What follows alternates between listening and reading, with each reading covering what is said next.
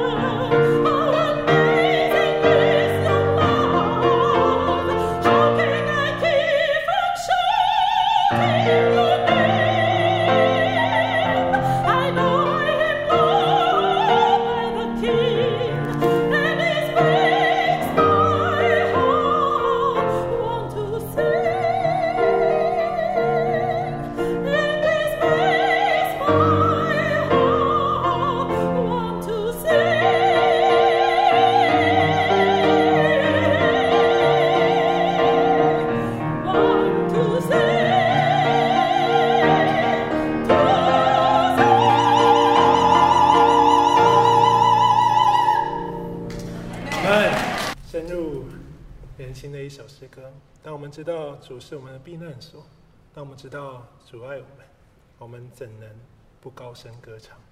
谢谢七月小组。今天的信经文在《使徒行传》十五章一到二十一节，请容我来读，弟兄姐妹请听。有几个人从犹太下来，教训弟兄们说：“你们若不按摩西的规条受割礼，不能得救。”保罗、巴拿巴与他们大大的纷争辩论，众门徒就定规，叫保罗、巴拿巴和本会中几个人为所辩论的上耶路撒冷去见使徒和长老。于是教会送他们起行，他们经过腓尼基、撒玛利亚，随处传说外邦人归主的事，叫众弟兄都甚欢喜。到了耶路撒冷，教会和使徒并长老都接待他们。他们就述说神同他们所行的一切事，唯有几个信徒是法利赛教门的人起来说，必须给外邦人行割礼，吩咐他们遵守摩西的律法。使徒和长老聚会商议这事，辩论已经多了。彼得就起来说：“诸位弟兄，你们知道神早已在你们中间拣选了我，叫外邦人从我口中得听福音之道，并而且相信。”直到人心的神也为他们做了见证，赐圣灵给他们，正如给我们一样。又借着信洁净了他们的心，必不分他们我们。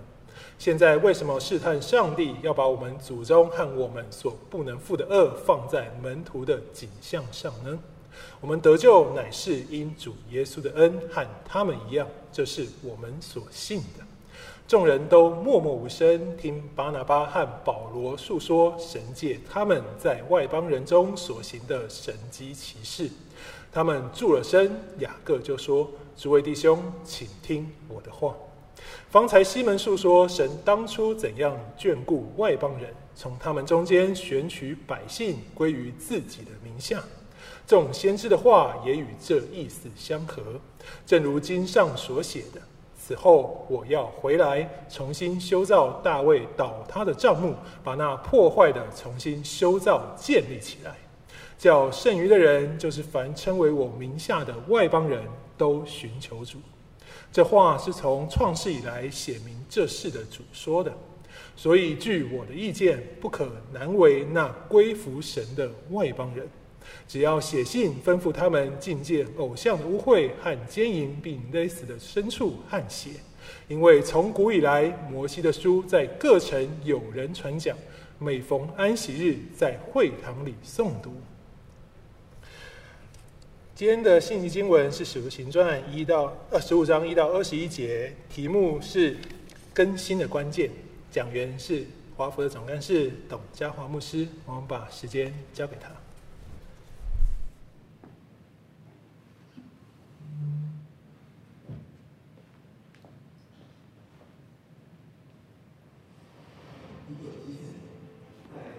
布道协会的推动下，第一届世界福音宣教大会在瑞士洛桑举行。当时，一百五十个国家共两千四百位基督徒领袖出席参与，共同为推动全球福音事工所面临的重大议题寻求解决方案。在会议中，六十多位来自世界各地华人教会领袖在圣灵中共同领受了华人教会天下一心，广传福音，直到主的意向。决议团结及连结散居各地的华人教会，合一推动基督的大使命。世界华人福音运动，简称华福运动，由此而生。一九七六年，第一次世界华人福音会议在香港举办，共有来自二十七个不同地区，一千五百名华人基督徒代表出席参与，成就了华人教会互相连结、空前而关键的一步。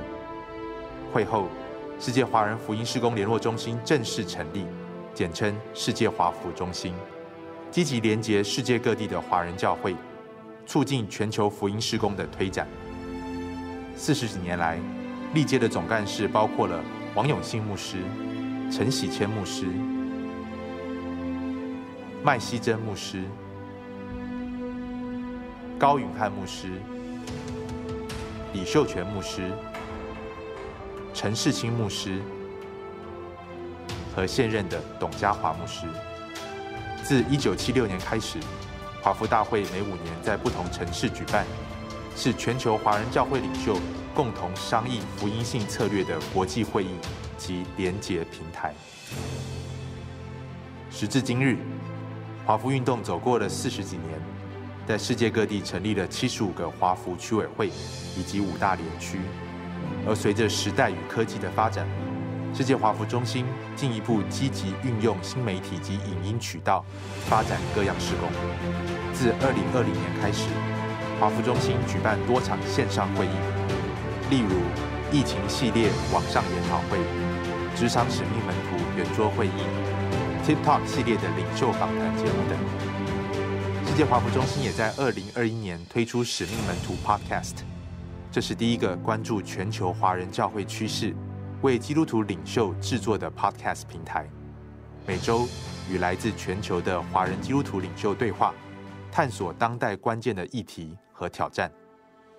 四十多年过去了，如今华人教会已在全球生根，遍地开花。上帝也透过历届华府总干事和区委会的努力，在许多地区兴起推动跨文化宣教的运动和机构。越来越多华人教会开始参与在跨文化宣教中。与此同时，教会也在面对快速变迁的时代所带来的各种挑战。今天，全球华人教会都在面对世代差异的挑战和青年流失的危机。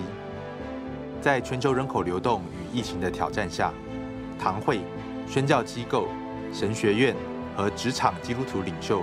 如何能够携手回应上帝的整全使命，并好好把握跨文化宣教的新契机呢？置身于快速流动的社会中，面对传统社群与家庭的解构与重构，教会该如何回应？生活在科技高速发展的时代，教会又该如何有智慧地使用科技，并回应当中的伦理挑战？面对气候变迁与贫富差距的日益扩大，基督徒到底该如何关顾邻舍？荣耀上帝。身处全球市场经济主导的大叙事中，基督的门徒到底该如何捍卫按上帝形象所造之人的尊严？这些都有待圣灵的引导和他所赐给普世教会的恩赐一同来回应。然而，我们相信上帝是全地的主，他创造万族万民，设立疆界，也感动他的百姓来完成他的使命。而彰显他的荣耀。面对未来，华服运动本着华服宣言中立志回应时代议题的精神，持续建立跨越世代、东西、新旧和宗派的桥梁，在整本圣经启示的光照下，连结全球华人教会和普世教会的教牧领袖、宣教领袖、神学教育领袖和职场领袖，在友谊和信任中。一同正视当下挑战，在这时代中连结、促进、共创，把整全的福音带给上帝所造的万族万民。弟兄姐妹平安！啊，谢谢台北信友堂过去这么多年来一直对我们家以及在整个世界华服运动的支持跟带到。啊，每一每一年我都会收到来自台北堂的卡片。啊，读的时候真的是很很暖心。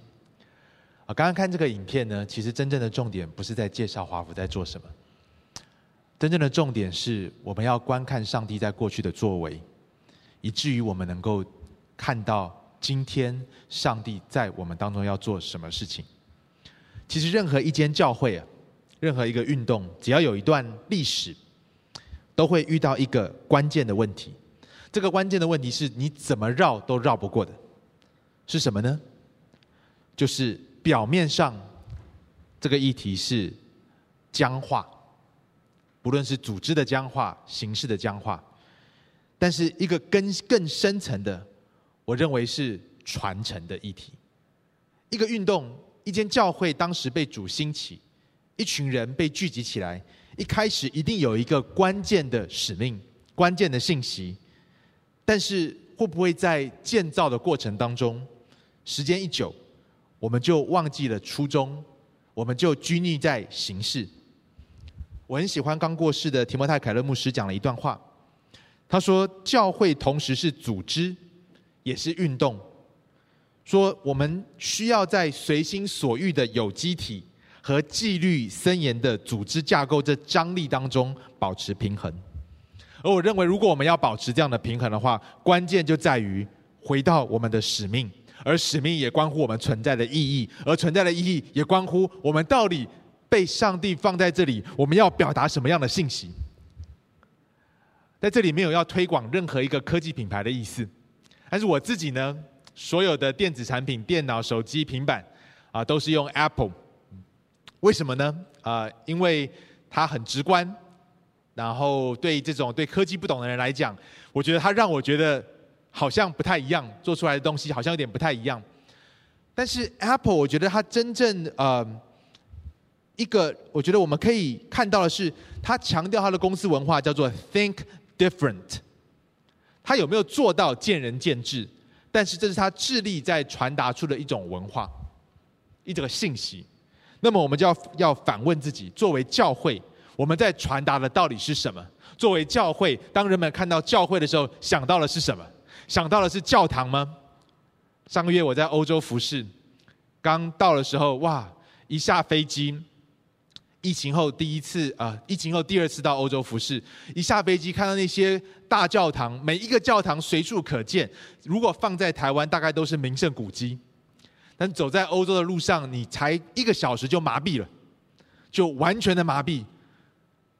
不论是多辉煌的教堂，不论是里面的艺术品、雕刻品，甚至我到了呃罗浮宫门口，我连进去都不太想进去。你可以说我没有文化水准，但是就是麻痹了、麻木了。弟兄姐妹，我们要问自己一个问题：教会存在，当人们看到教会、想到教会的时候，到底想到的是什么？看到的是什么？我觉得，若是我们没有清楚我们存在的目的意义是什么的话，那么我们大概真的需要再一次的被主所更新。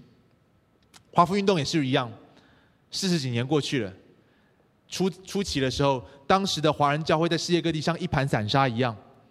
但是当时有一群华人教会领袖，他们看到华人教会存在的目的不应该只是为了求生存，华人教会存在的目的不应该只是要向华人传福音，而是我们也被呼召，如同过去西方的宣教士一样，成为万族万民的祝福。而在这样的意象当中，当时的六十几位华人教会领袖连接起来，包括台北信友堂早期的韩伟长老，也是当中的一份子。我们就看到一个运动，一间教会，我们到底当时被上帝所聚集使用的时候，那个最核心的是什么？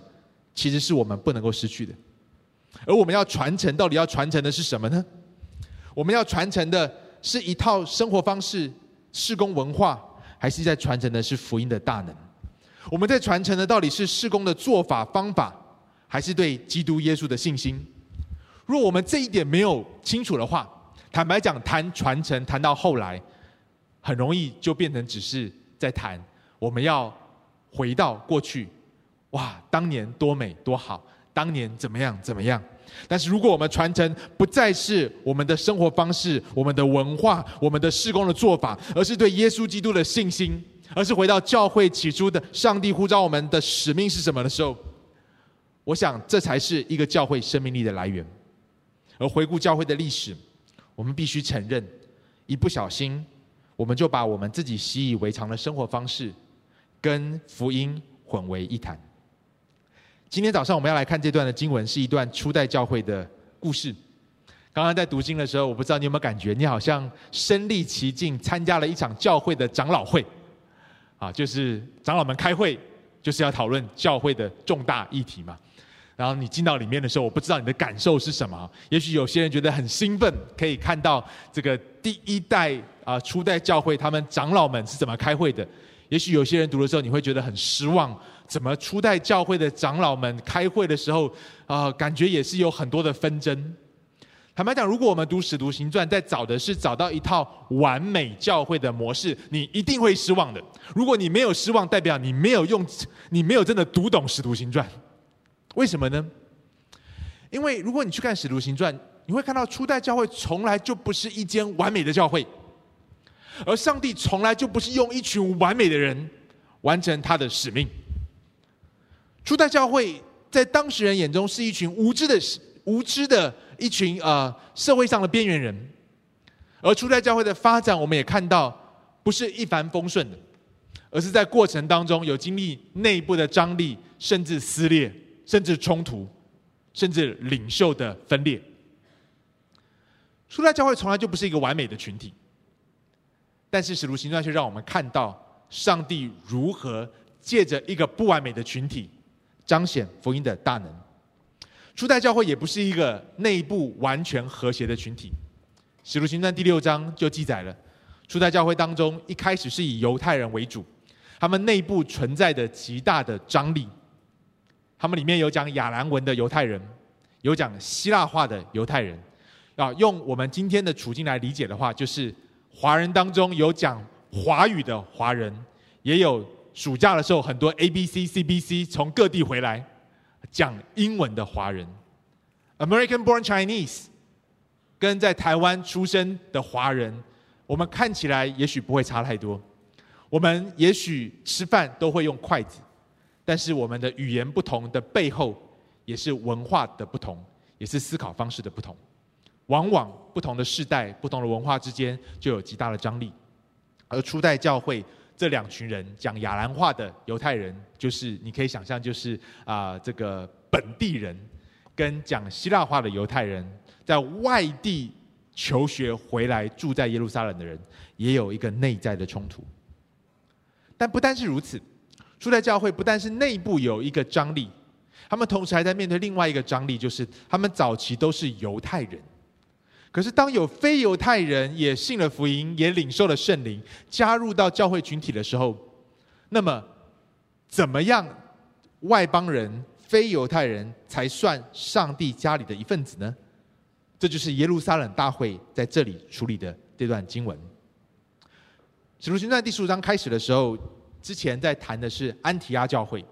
安提阿教会是一个啊、呃、有不同族群组成的教会。而里面有许多的外邦人跟犹太人在一起。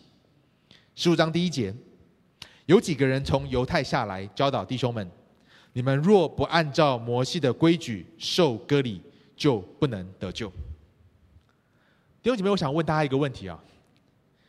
这里讲到有几个人从犹太下来，请问这几个人是哪几个人啊？圣经有没有写？应该没有写。但这几个人重不重要啊？应该蛮重要的，因为不然大家就不会为了这几个人的建议还要开一场耶路撒冷大会。如果今天台北信友堂来了几个人，有几个人来了，说了一些话，请问他们说的话带来的对台北信友堂的一些不同的看法，难道我们就需要开一个长老会来讨论他们讲的话吗？大概不需要。为什么？因为有几个人？你要问的是哪几个人？但是这几个人呢，很明显来头不小。为什么？因为他们还可以教导。他们来到安提阿教会里面，是有一个可以有教导的位置的。所以这几个人绝对不是普通人，甚至非常有可能对当时安提阿教会来讲，这几个人是代表耶路撒冷教会的领袖的那些人。所以后来的雅各，他才要耶耶呃，后来耶路撒冷教会的雅各，他才要特别的澄清，他们不是我们派去的，他们跟我们没有直接的关系。这几个人来了，他们带来了一个极大的争论，这个争论是关乎能不能得救的争论。弟兄姐妹，教会内部哦，永远会有争论的，但很多时候的争论其实没有那么重要。啊，我讲没有那么重要的是，它大概无关乎真理，它大概无关乎福音，它大概无关乎得救不得救，它大概关乎个人品味，它大概关乎个人的倾向喜好，它大概关乎个人的文化。很多时候，今天教会一个很大的困难，我讲的不是台北信友堂，我讲的是普世的华人教会，一个很大的困难就是我们把我们的倾向喜好文化套上这是福音真理，以至于就没得谈。会不会无形当中？我们也是如此呢，就好像有几个人来了，他们是啊、法利赛派的，他们是有接受犹太传统背景的，他们信了主之后，但是他们还是觉得原来他们那一套是不可动摇的，他们要把它带进到教会的群体里面。但在这里的争论所在，大概不是这些个人倾向的议题。为什么？因为这里讲是关乎得救的议题。他们说：“你们若不按照摩西的规矩受割礼，就不能够得救。”是关乎福音的核心，谁才是被上帝拯救的？我们怎么样能够被包含进入到上帝的家里面？我们如何能够成为上帝家里的一份子？这几个人说：“除非你遵行了犹太人的律法，在你的生活习惯文化上完全的犹太化，不然你们还不算上帝家里的人。”于是这带来一个极大的一个焦虑跟张力。安提阿的教会就派保罗、巴拿巴跟一些人，就去到耶路撒冷去见耶路撒冷的领袖。他们到了耶路撒冷，教会使徒和长老都接待他们。他们就述说上帝同他们所做的一切事。然而，唯有几个法利赛派的信徒起来说，必须给外邦人行割礼，吩咐他们遵守摩西的律法。在这里，我们看到他们来到了耶路撒冷。把他们所遇到的困困扰跟当时耶路撒冷的教会领袖说了，他们就诉说上帝的作为，诉说上帝怎么样在安提阿的教会当中，不单单是使犹太人信主，也使非犹太人信主。然而，唯有几个法利赛派的信徒起来说：“没有，他们并不是说建议给外邦人行割礼，也不是说最好给外邦人行割礼。”而是说必须什么意思？他把行不行割礼，他把有没有遵守犹太律法上升拉到拉到一个关乎得不得救的议题，而且是一个没得妥协的议题，必须给他们外邦人行割礼，吩咐他们遵守摩西的律法。弟兄姐妹，我们这时候常常在读圣经的时候，会觉得啊，这几个法利赛派的信徒怎么那么坏呀？怎么那么僵化？怎么那么糟糕啊？你知道吗？我我年轻的时候读这段经文，我也这样觉得。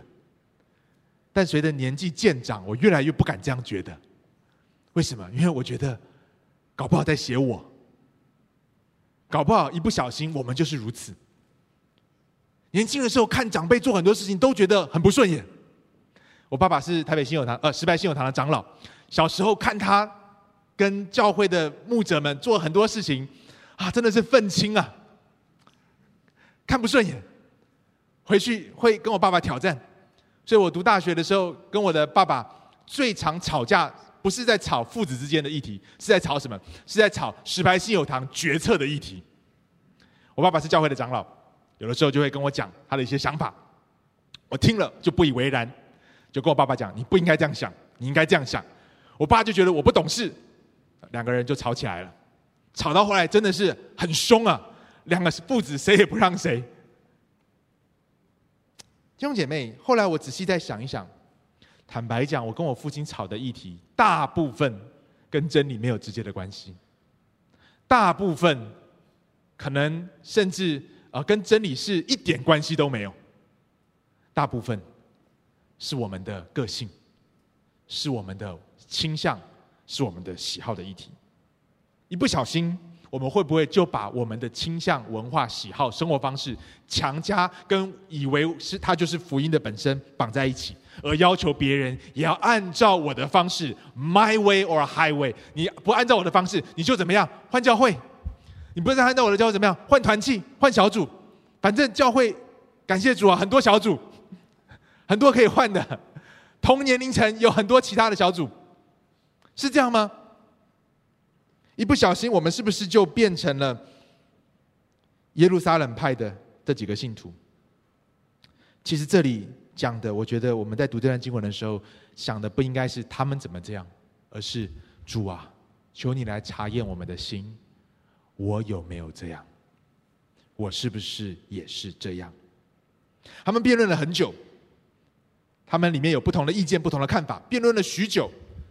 彼得就站起来对他们说：“诸位弟兄，你们知道上帝早已在你们中间拣选了我，让外邦人从我的口中得听福音之道，而且相信。初代教会在面对这个议题的时候，其实一开始是没有定论的，有支持安提阿派的，有支持法利赛派的，所以才会辩论许久。啊，如果你读到这里，你大概觉得哇，这个长老会要怎么开啊？这个教会的会议要怎么开下去？但是我们看到在这里一个很大的突破的关键点来自一个地方，彼得站起来对他们说，说了这段话，然后继续说：知道人心的上帝也为他们做了见证，赐圣灵给他们，正如给我们一样。又借着信洁净了他们的心。他们和我们之间并没有什么分别。现在你们为什么要试探上帝呢？要把我们祖宗和我们所不能负的恶放在门徒的景象上呢？相反的，我们相信我们得救是因主耶稣的恩典，和他们一样。初代教会的这个争论后来是怎么样找到一个突破点的？耶路撒冷教会的这个重要的会议，两派领袖意见分歧，是怎么样找到一条路的？一个关键的转折在彼得站起来，彼得不再沉默，彼得不再藏在他是初代教会的重要使徒的身份的这个保护伞之下，他站出来。你知道站出来需要花多大的勇气吗？面对这样的争论，其实彼得最聪明的做法是什么都不要讲，见风转舵，看风向。如果法利赛派是多数了。慢慢慢慢的就向那边靠过去，最后做个决定，就是这样。如果另外一派占多数，其实彼得最安全的做法就是他什么都不要讲。但在这里，我们看到这场大会一个很重要的关键转折点在于，彼得他看到一个比他个人名声、看到个比他个人的定位更重要的事情，就是上帝的心是什么。于是他就勇敢的站起来。他不是在讲别人的事情，他也不是在讲一个神学的议题，他在讲弟兄们，你们看到上帝在我的身上做了什么？彼得在讲的绝对不是他的一个私人经历，说哦，我读经有一个亮光，今天早上灵修的时候，神给我一个感动，不是的。彼得在讲他个人的经历，是一个公共的经历，一个公众的经历，是神亲自向彼得显现，引导他去到。哥尼流家向外邦人传福音，而在传福音的当中，外邦人也领受了上帝的灵，许多人都看见了。彼得在讲的不是一个他个人私人没有人知道、没无从印证的经历，而在分享的是他个人所经历，众人明显看到上帝的作为。彼得的分享，彼得的说话，把众人的焦点重新拉回到一个最关键的点。不是你的意见，我的意见，不是，甚至不是一个谁的神学，哪一个神学，用哪一派的神学，而是上帝到底在我们当中做什么？其实，如果我们今天读经查经，我们没有问这个问题，我们大概读了很多经文，对我们的生命也没有任何的帮助。如果我们读经查经只是为了增加知识底蕴，只是为了讲到的时候有东西可以讲，大概这离上帝的心意离很远很远。我们读经，我们读，我们祷告，我们读神学，其实最终都是在问一个问题：是神啊，今天你在我们当中做什么事？我如何？我们如何能够回应你？因此，当彼得开始讲话的时候，当彼得再一次把众人，包括自己的焦点放在上帝在做什么的时候，众人都默默无声，听巴拿巴和保罗述说上帝借着他们在外邦人中所行的神迹和奇事。他们讲完了，雅各就要说话了，因为雅各，如果说彼得是当时耶路撒冷教会的呃二号领袖。雅各应该就是那第一号的领袖。他们讲完之后，雅各说话。雅各说什么呢？雅各说：“众先知的话也与这意思相符合。正如经上所记，此后我要回来，重新修造大大卫倒塌的帐幕，从废墟中重新修造，把它建立起来，使剩余的人，就是凡称我名的外邦人都寻求主。”当耶路撒冷的大会进到一个焦灼的时候，彼得站起来分享上帝的作为的时候，众人就默默无声开始聆听。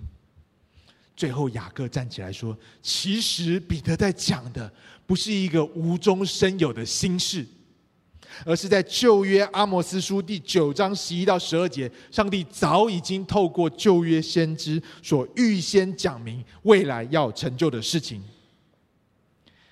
雅各不单单是肯定彼得他们的经验，也同时看到在神的话语里面。如何印证了上帝今天在做的事情？所以，当我们说我们要查验上帝在今日的作为的时候，并不是把圣经摆下，单纯的去想上帝在做什么，而是回到神的话里面去看神啊，你在今日要做什么事情？教会更新的源头，其实不是在用最新的方法，不是在找新的出路，而是回到福音的大能。而福音是什么？福音首先是关乎上帝做了什么，而不是你做了什么。福音首先是关乎上帝在过去、现在跟未来要做什么，而不是关乎你过去做了什么，你现在在做什么，你未来可以做什么。因此，一切都是恩典。这是福音的大能。今天很多时候，一个群体。当我们一段时间，我们过去曾经一起经历了上帝的一些作为，我们感到一些很美好的事情，我们庆贺上帝的作为，感谢赞美主，在过去上帝有美好的作为。但是一个极大的危机就是，我们抓住过去，我们抓着上帝过去的作为，但是我们轻忽了上帝在此刻的作为。这是一个极大的危机。事实上，今天很多时候我们常会把律法主义跟恩典做一个对立。觉得说，对，我们不要陷入律法主义，而是要抓住上帝的恩典。但你知道吗？我越想，我越觉得，其实恩典也很有可能变成律法主义。怎么说呢？如果你抓住的是上帝过去的恩典，而你今天不再去经历上帝的恩典了，你可能也陷入某一种的律法主义里面。你可能抓住过去的信心，上帝，我过去曾经在信心当中经历你，你抓住过去的信心，但是你今天其实不再依靠上帝了，这也是一种律法主义。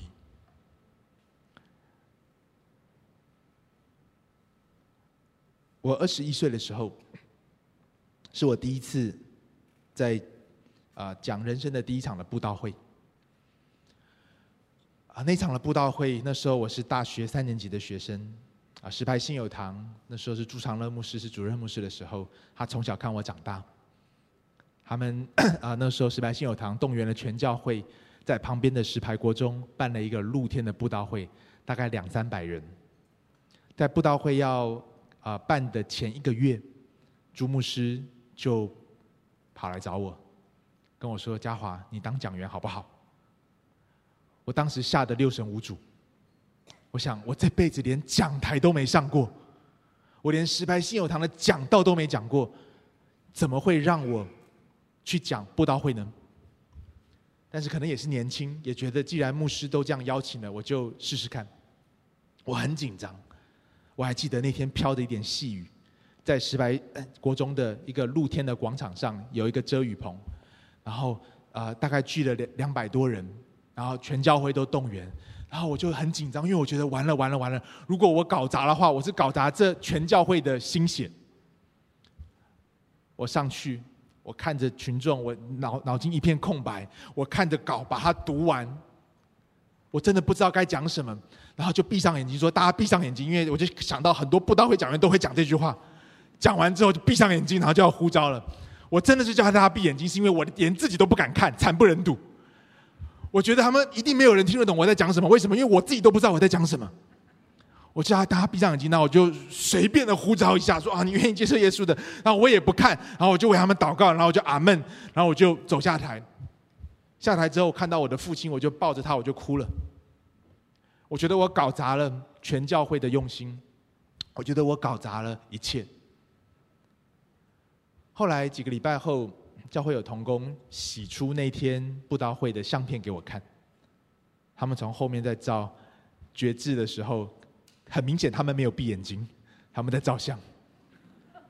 我看到举手的人，这是我这辈子讲布道会最多的决志率最高的一次，一直到今天都没有比那个更高过。弟兄姐妹，我就发现哇，当年真的是自己什么都没有的时候，上帝是那么的真实。那是我们对上帝很真实的经历，感谢赞美主。那个信心是真实的，那个经历是真实的。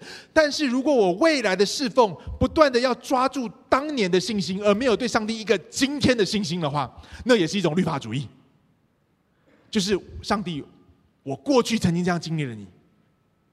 如果当年的信心没有转化成我今日对上帝的信靠，而变成只是我信靠我当年的一种操作的方法、一种做法的话，这也是一种律法主义。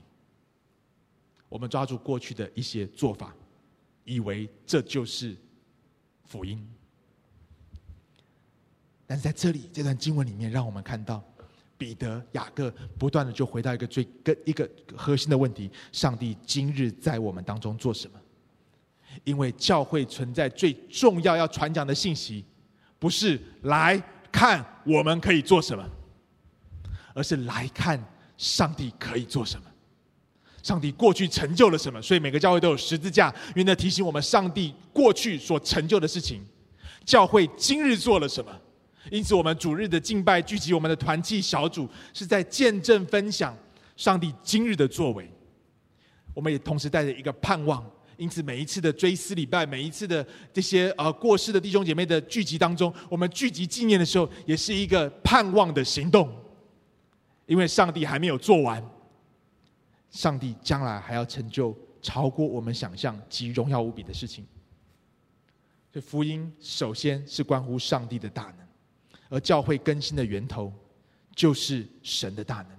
所以提摩太凯勒牧师他说：“我们的罪。”和缺陷比我们愿意相信的还要多，但在耶稣基督里的爱和接纳，比我们敢于盼望的还要多。我们是被上帝的恩典所抓住的。我们用白话文来讲，就是你跟我比你我想象的都还要烂，但是上帝爱我们，比我们想象的都还要多。这是恩典。教会若要更新，我们需要回到上帝大能的恩典当中。最后第十九节，当他们做完一个结论之后，那要怎么收尾呢？怎么办？一个大会里面有一些人的意见被肯定了，那另外那些人怎么办呢？我觉得我们要来读最后这三节圣经，做一个收尾。所以雅各最后说：“所以我的意见是不可为难那些归向上帝的外邦人，但是要写信吩咐他们禁戒偶像所玷污的东西，血和勒死的牲畜，禁戒淫乱。因为历代以来，摩西的书在各城都有人宣讲，每逢安息日也在会堂里诵读。所以关键就是，那么现在既然有了一个决定了，可是有不同的意见，那怎么办？”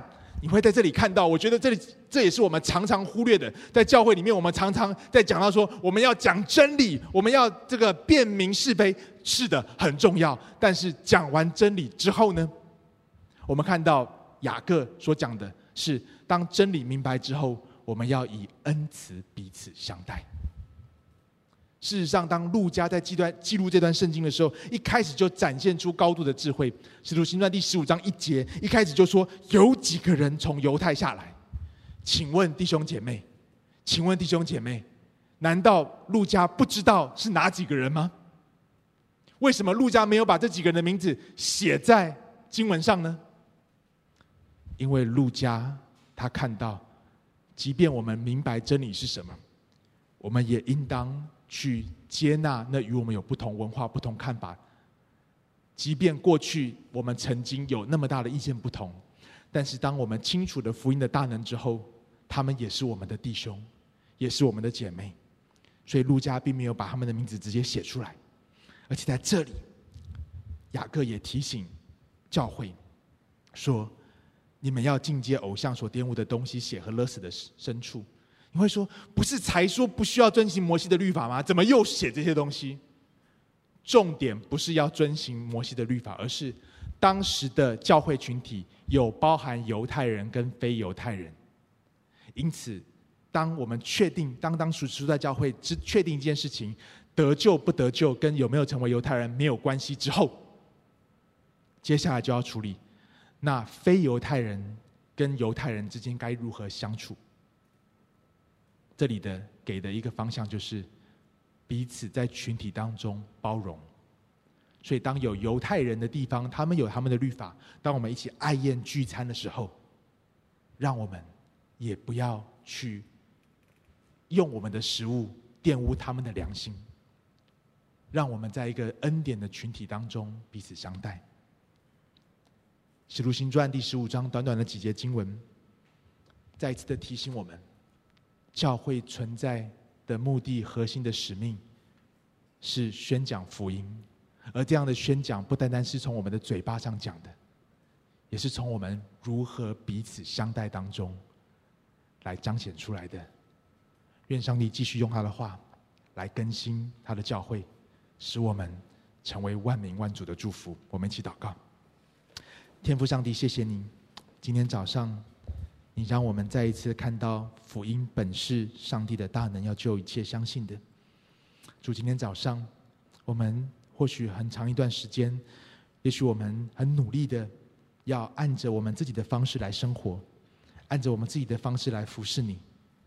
但今天早上，谢谢你再次提醒我们，是你自己先就近了我们，是你自己先爱我们、赦免我们、为我们舍己。我们是在恩典当中的，也求你来继续的祝福台北新友堂，在恩典当中持续的更新，不但成为彼此的祝福，也成为万族万民的祝福。奉耶稣基督的名祷告，Amen。